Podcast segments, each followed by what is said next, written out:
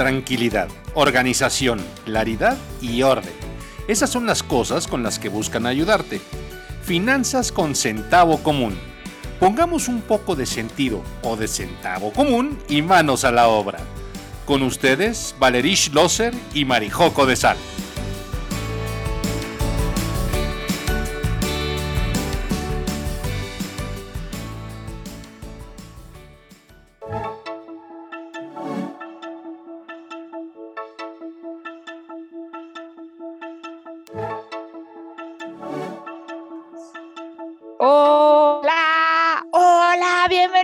Espacio más de Finanzas con Centavo Común.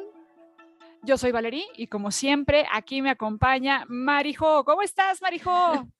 Hola Valerí, ¿cómo estás? Pues siempre muy feliz de estar en este espacio. La verdad, siempre me emociona y me río mucho en este espacio en el que hablamos de puras, de mis barbaridades. Hoy no creo que vaya a ser la excepción, porque la verdad es que tienen que saber que Valeria es muy organizada y yo soy muy desorganizada. Creo que eso es lo que ayuda a que cuando trabajan conmigo en sus finanzas personales, no se sientan tan mal porque yo estoy igual o peor.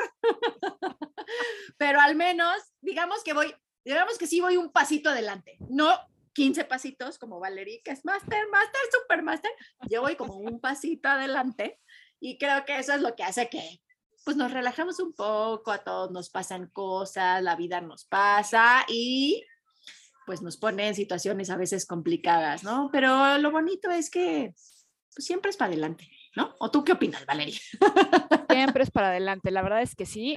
También muy contenta de estar en este espacio. Yo sé que vemos quienes somos un poco más organizados, otros que no lo son tanto, pero la verdad es que es parte del principio de este espacio que tenemos acá de Finanzas con Centavo Común, que es la tranquilidad, organización claridad y orden y es lo que estamos buscando para todos.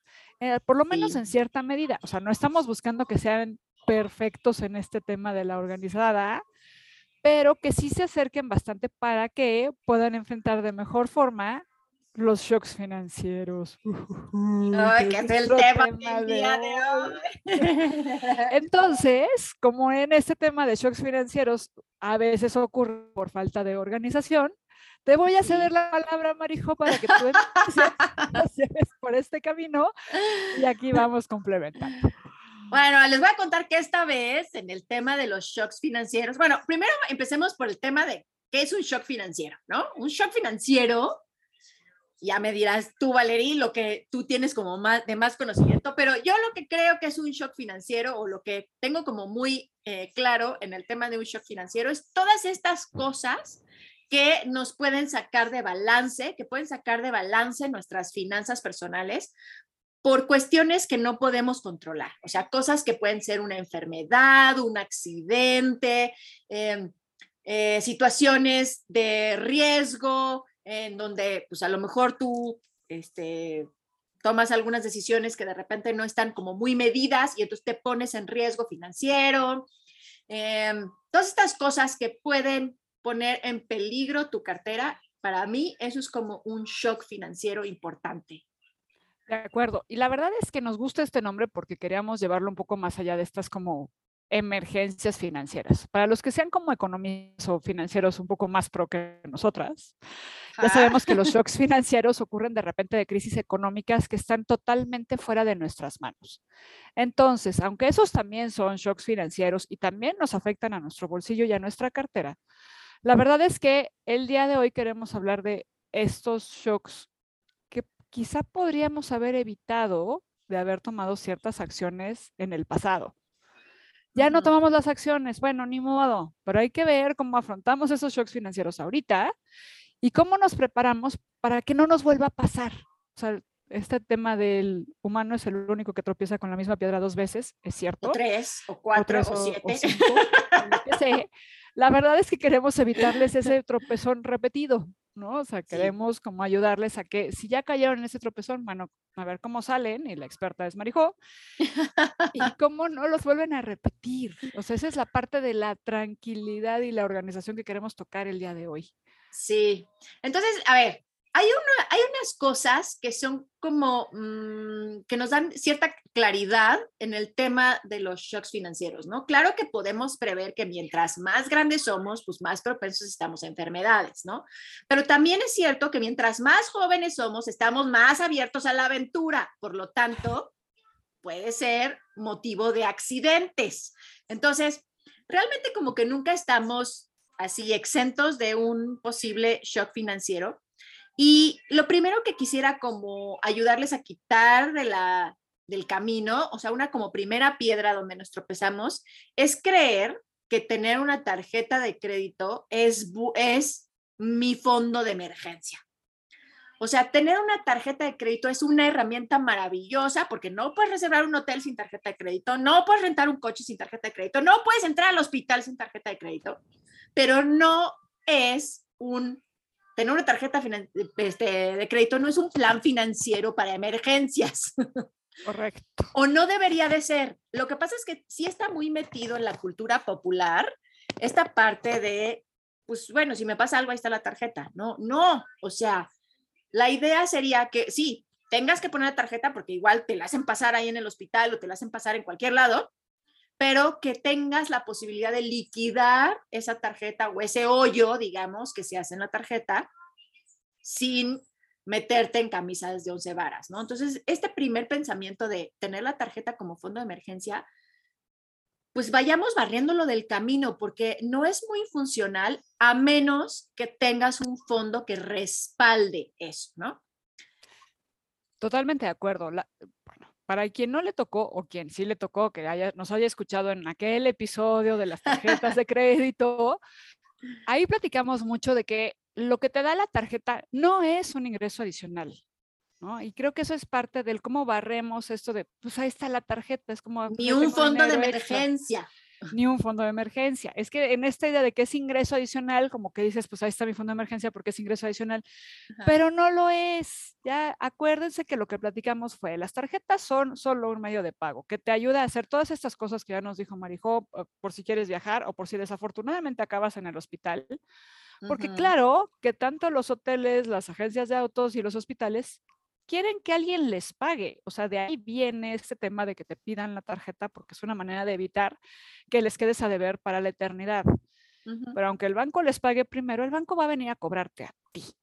Entonces, no, no lo puedes ver como que tienes dinero extra en la tarjeta, ni es tu fondo de emergencia. Sí. Es solo intercambiar dinero de tu cartera por pagarlo con la tarjeta.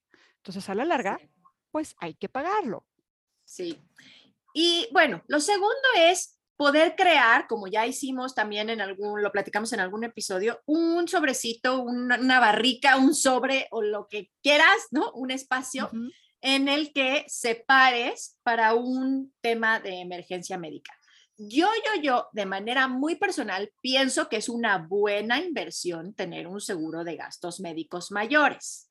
Yo lo pienso así, pero entiendo por qué hay personas, porque así es mi familia, eh, que no creen en los seguros de gastos médicos, que de verdad piensan que es un gasto inútil por no sé cuántos años para que un día te dé algo y entonces puedas utilizar ese dinero, ¿no? Y casi, casi y me ha tocado, porque sí conozco personas que piensan esto, que si compras el seguro de gastos médicos, casi, casi estás atrayendo del universo un este, un accidente o un malestar o algo, porque es algo que ya compraste y que vas a utilizar en algún momento, ¿no? Tampoco creo eso, creo que la verdad es decir, pues mira, si ando en moto, me compro un casco, si tengo una vida, es posible que me enferme, mejor tengo un seguro de gastos médicos. o ya si lo quieren llevar un poco más extremo, un seguro de vida también. Pero ya platicaremos de esa parte. Ya platicaremos de esa parte porque el seguro de vida no es tanto como para paliar un shock financiero, ¿no? Es como en otro proceso.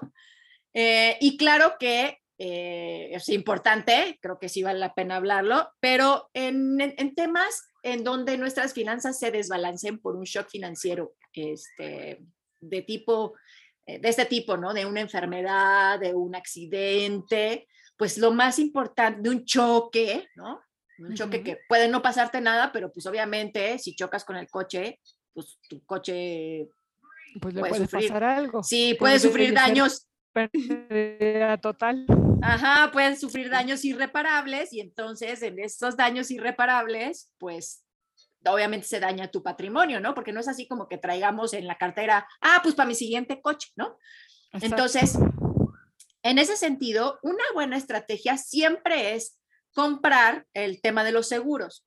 Una buena manera de palear los shocks financieros es tener seguros y claro que es una cosa que compras esperando no utilizar nunca. Ojalá nunca lo tengas que usar, pero si lo tienes, es como el casco para cuando andas en moto. O sea, si algo te llega a pasar, porque a lo mejor tú eres muy cuidadoso motociclista y vas como en tu carril y todas esas cosas, pero luego está el loco del pecero, ¿no? Y entonces te puede, te puede lastimar y entonces pues, tú estás protegido porque traes un casco, ¿no? Pero así un poco con los seguros, o sea, es como tener una protección, es como tener una, em, una red de seguridad que te va a ayudar a esos momentos. Ahora, tener un seguro es caro, ¿no? Es caro, pero hay muchas maneras de tener eh, ciertas protecciones que puedes ir eh, creciendo a lo largo de tu vida, ¿no? A lo mejor contratar el seguro desde que eres joven te sale mucho más barato que si lo contratas a los 40, que si los contratas a los 50 y a los 60 creo que ya es muy difícil que te vendan un seguro de gastos médicos mayores, por ejemplo, ¿no? sí te lo venden, pero te lo van a dejar ir carísimo. Exacto. Eh, por eso es tan importante esta parte de la previsión, para que no te salga tan caro. Y además, a mí no me gustaría, o sea, no me gusta un poco ponerle la etiqueta de caro, porque inmediatamente como que tú me dices, no es caro, esto no lo quiero. O sea, sí es costoso, ¿no? no vamos, o sea, es como cambiar un poco la palabra, aunque es lo mismo, pero no es igual. Ajá. No, porque siempre será más barato tener ese seguro que arriesgarte a enfrentar ese riesgo o ese evento inesperado, ese shock financiero con nada, con ninguna red de seguridad. Es como el trapecista que tiene ahí la red esperando no usarla. Exacto. dices, no, aquí me aviento sin red porque yo soy el mejor y el más fregón y el más lo que quieras, pero siempre puede pasar algo que está fuera de tus manos. Esto, sí. Yo me acuerdo que mi abuelito un día dijo, mi abuelito empezó a manejar a los 9, 10 años, murió de 90 y tantos, dijo, es que yo nunca he chocado, le dijo a mi tío que llevaba dos choques, y mi tío le dijo, pues qué suerte tienes, papá, porque pues así, ¿no? Entonces, él...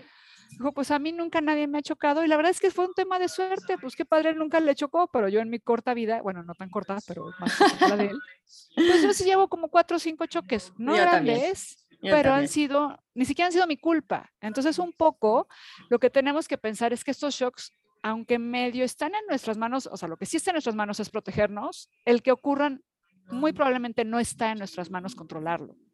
Sí, o sea, no es que tú seas un loco desquiciado y vas por la vida con el coche a mil por hora. Bueno, sí hay, ¿no? Si eres de esos locos desquiciados, pues con más razón. Tú puedes ser loco desquiciado todo lo que quieras, pero protégete. Exacto, exactamente. O sea, pero muchas veces sí, o sea, es culpa de alguien más, ¿no? Entonces, pues, igual tienes que enfrentarlo y luego si ese alguien más no tiene seguro, pues a ti te carga todo el payaso, ¿no? Y luego, pues son temas como muy desgastantes estar peleando con alguien más que te pague el tema del coche o lo que sea, ¿no? Que suceda. Este, pero para este tipo de cosas, pues una, una buena idea es ir generando ese pago mensualmente con tus recursos, de manera que cuando tengas que hacer el pago anual de esas primas, puedas obtener un precio un poquito más, eh, o sea, mejor, ¿no? Un poquito más accesible, porque pagas de manera anual, pero tú te lo pagas a ti de manera mensual, ¿no? Y otro tema es que tengas en una bolsita, en tu cuenta, en donde quieras, a mí ya saben que me gustan las bolsitas, eh, el tema de los deducibles.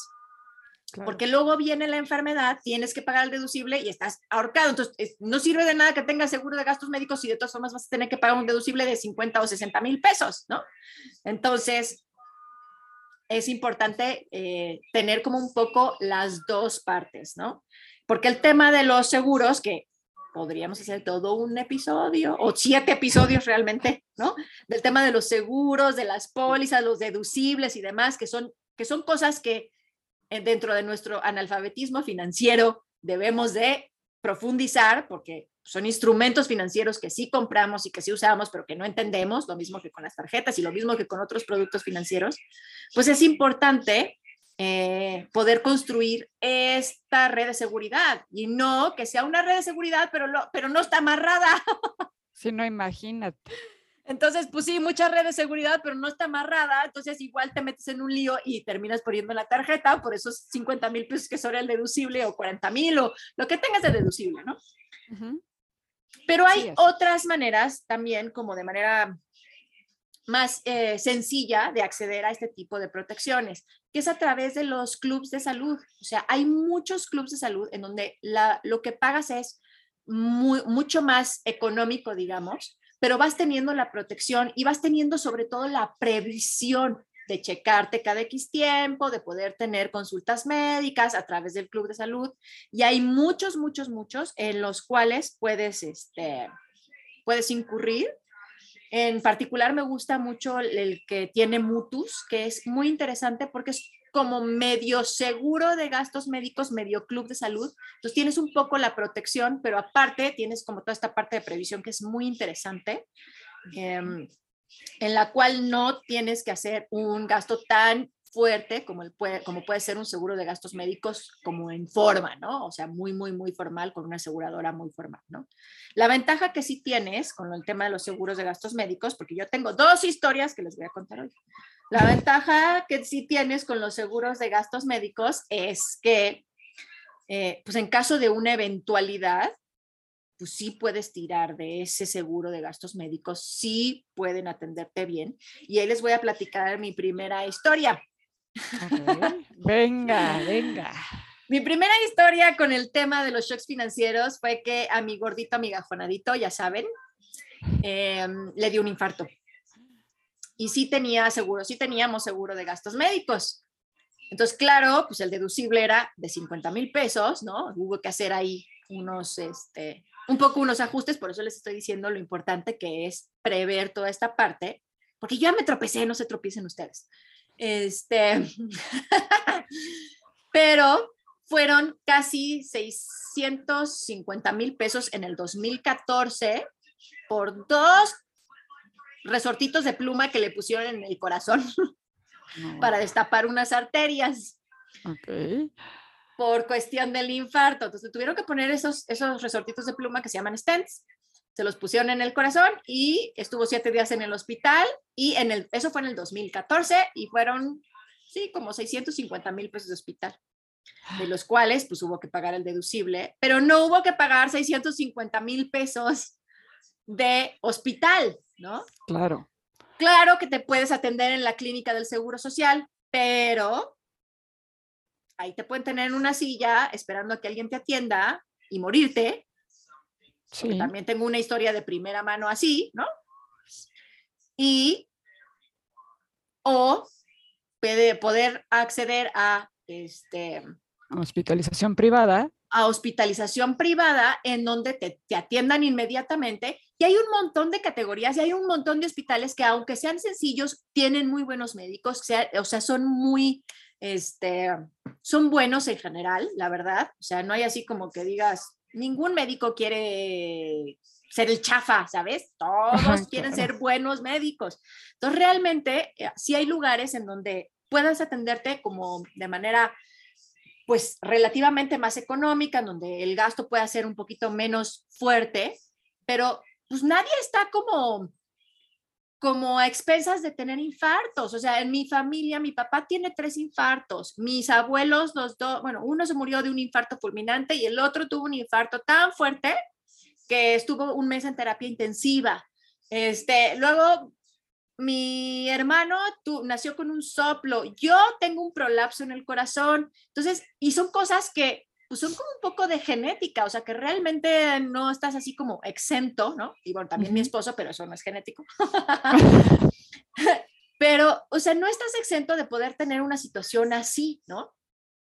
Este, o sea, por ejemplo, hay, hay, bueno, hubo un amigo de mi esposo, de la misma edad de mi esposo, mi esposo tiene ahorita 49 años, hace tres años se murió de un infarto corriendo un maratón. Entonces, pues no estamos exentos de este tipo de cosas, ¿no? Entonces, la verdad, estar protegidos, sobre todo para cuestiones de accidentes o de enfermedades, que son como uno de los principales shocks financieros que podemos vivir las personas, pues es muy, muy importante, ¿no? Y es y esta vez lo pudimos, esa, en ese incidente lo pudimos resolver porque teníamos el seguro de gastos médicos con el cual hicimos frente a ese shock financiero. Entonces, gracias a Dios, pues el despeluque de la cartera fue mínimo, ¿no? Fue el pago del deducible y de ahí pues aprendimos como otras lecciones, ¿no? es una gran lección. La verdad es que es una gran es que luego la vida, lo malo es que luego la vida igual te pasa, ¿no? Según tú aprendiste la lección y no aprendiste ni más. claro, pero la verdad es que en esta parte de los deducibles creo que esa es una gran lección de tenerlo separado, porque nadie piensa en eso, como bien dices. O sea, tienes el seguro y dices, pues ya estoy, y ya puse mi deducible y seguramente, o no sé si seguramente, pero mucha gente pone el deducible muy alto para que la póliza no le salga tan cara, que ya el día que platiquemos de seguros platicaremos qué onda con el deducible y el coseguro y todas estas cosas. Y a la hora que hay que pagar el deducible es como, ay, y ahora, ¿no? Y ahora sí no tengo. Y de todos modos, aunque sí el shock financiero va a ser menor, pues de todos modos vas a caer en el hoyo de la deuda, porque seguramente tarjetazo y seguramente sí, eso, eso pasa, eso pasa. Y luego, pues como les decía, también hay muchas cosas que no se pueden prever. En este, en este caminar con el tema de los seguros, a veces sentimos que como no lo hemos usado en varios años y tal vez la situación económica o el cambio de gobierno o las situaciones externas pueden hacernos pensar o valorar las decisiones financieras que hemos tomado. Nosotros, por ejemplo, consideramos que ese seguro estaba caro, ¿no? Estaba caro para que yo permaneciera en esa póliza, porque los dos estábamos en esa póliza y él ya no se podía mover de seguro, pues porque ya había tenido el infarto, ¿no? Entonces, pues ahí permanece en esa aseguradora y esa aseguradora ha sido maravillosa porque las medicinas desde el 2014 hasta ahora han sido reembolsadas. Todas las citas con el cardiólogo, los electrocardiogramas, todo lo que ha pasado de ese mismo evento del corazón han pasado por la aseguradora. Claro, no te reembolsan al 100%, pero no es lo mismo pagar dos mil pesos de consulta que pagar 200 pesos de consulta o 300 pesos de consulta, porque claro, la aseguradora nos reembolsa el, el 85% de cada uno de los, de los pagos que hacemos por ese mismo incidente. Entonces, por supuesto que ha valido la pena enormemente porque solo lo que gastamos de medicinas es prácticamente lo que cuesta la póliza al año de que mi esposo permanezca en esa aseguradora. Pero en el camino decidimos que era muy caro que yo permaneciera en esa póliza cuando yo, por haber nacido en otro país, podía tener una póliza de expatriado, ¿no? Y estaba interesante la propuesta, contratamos ese seguro y yo a, la, a los tres, cuatro días, diez días, no me acuerdo, pero un periodo muy chiquitito de haber pagado ese seguro, me di cuenta que estaba embarazada.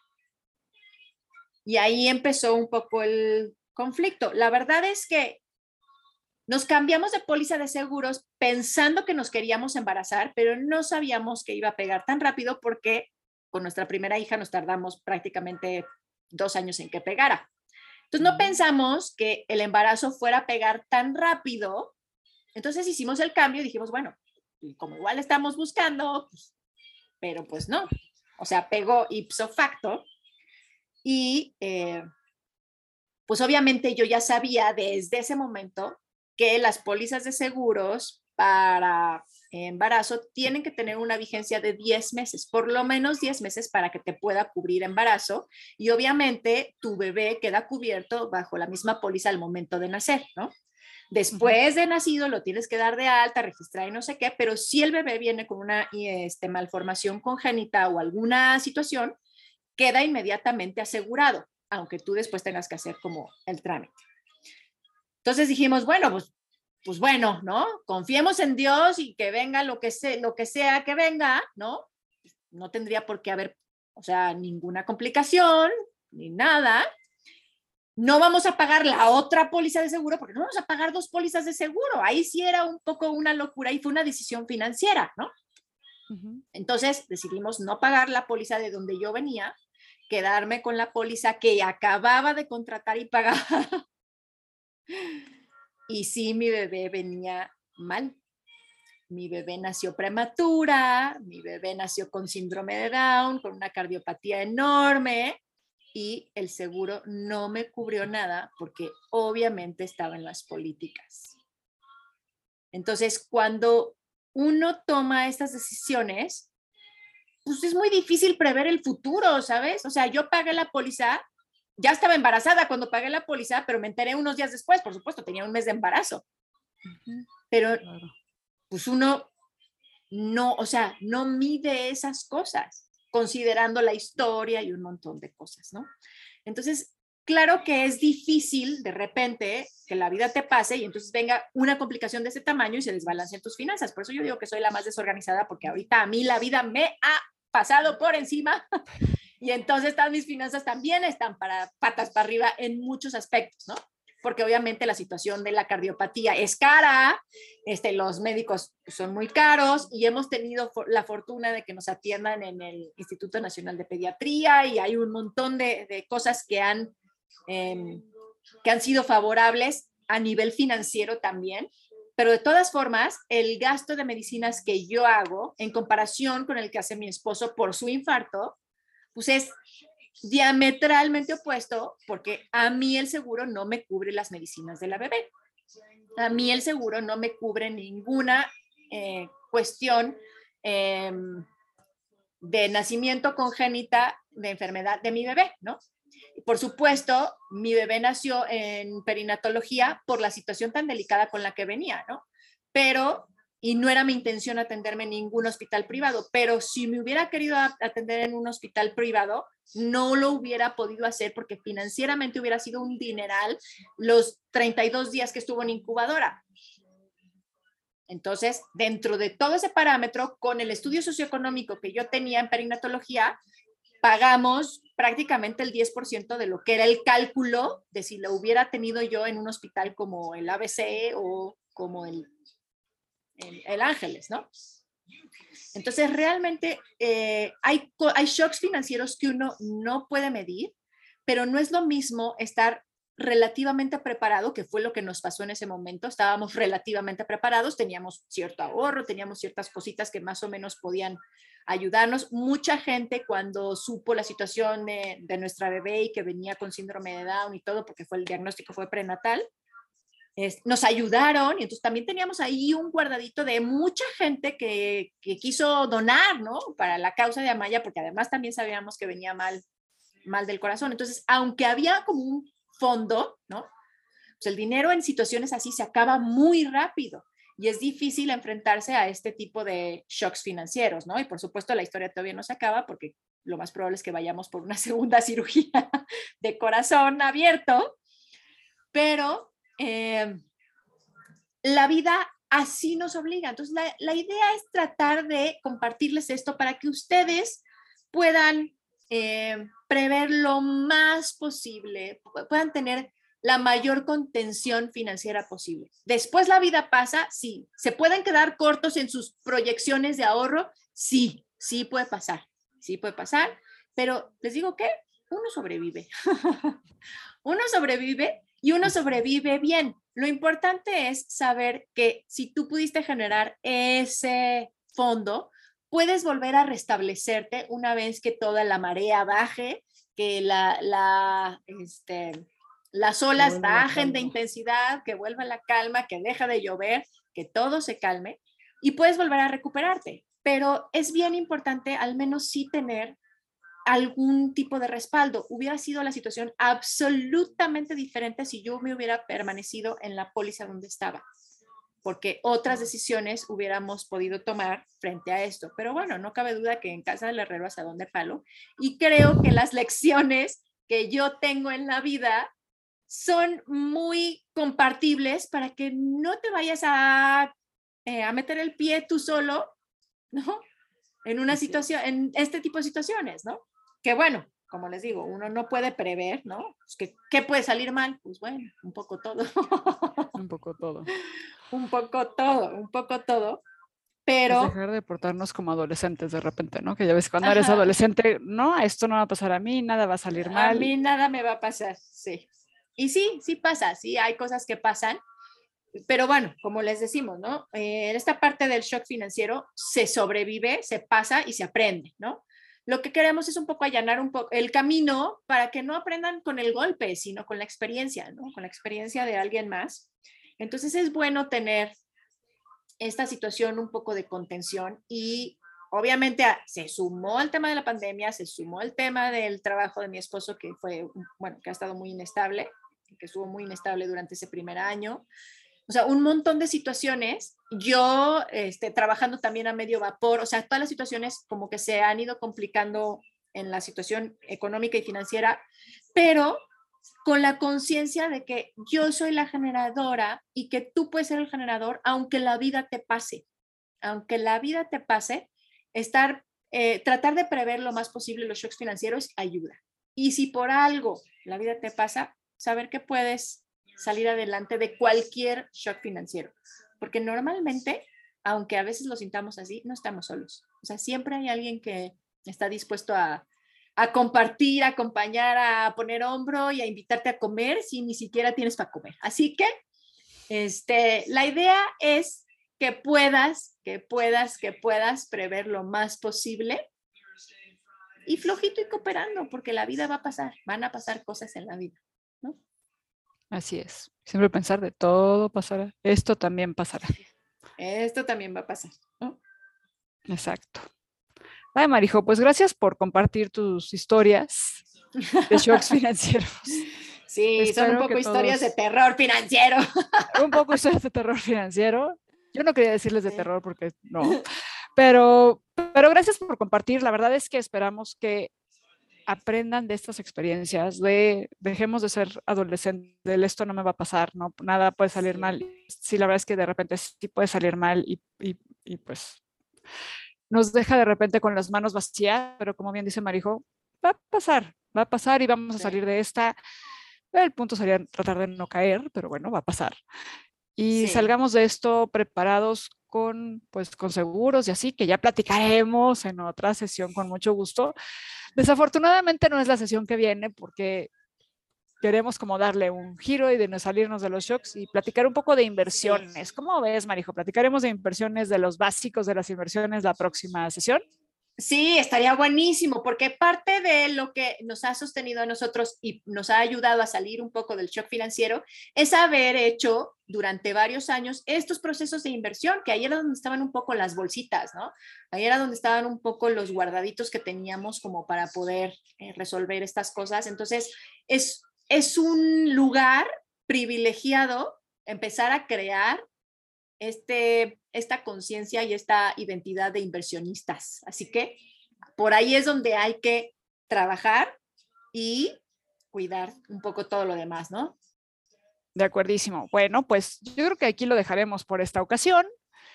Nos vemos en la próxima sesión de Clubhouse y que para quien no nos pudo escuchar en vivo, pues escúchenos en Spotify, no sean así, denle like, compártanlo, ayúdenos a llegar más lejos, compartiendo con más personas para que todos tengan tranquilidad, organización, claridad y orden en este espacio de finanzas con centavo común. Y, y que sepan que aquí habíamos, aquí habemos personas normales que la vida nos pasa y que nos pasan cosas y que aprendemos de las finanzas también a través de esas experiencias. Así que aquí los vamos a acompañar en cualquier situación que se encuentran. No se sientan mal de decirnos, me pasó, me hace, estoy atorado, y me desatoré y cómo lo hicieron, porque luego también las experiencias de los demás nos hacen... Em, mucho más eh, rica la vida y podemos aprender de la experiencia de otros, la verdad. Yo no creo en ese dicho de nadie experimenta en cabeza ajena. Yo sí creo que puedes experimentar en cabeza ajena. Así que, por favor, compártanos a través de nuestro correo finanzas y compartan estos episodios para quien crean que les puede servir. Por favor, háganlo y por favor, escúchenos. Pues ahora sí que, Marijo, nos vemos, nos escuchamos en nuestro próximo Clubhouse la próxima semana. Sí, padrísimo. Por aquí nos vemos siempre. Me encanta, Valerie. Igualmente, Marijo. Un abrazo muy fuerte. Cuídense todos. Hasta luego. Bye. Bye.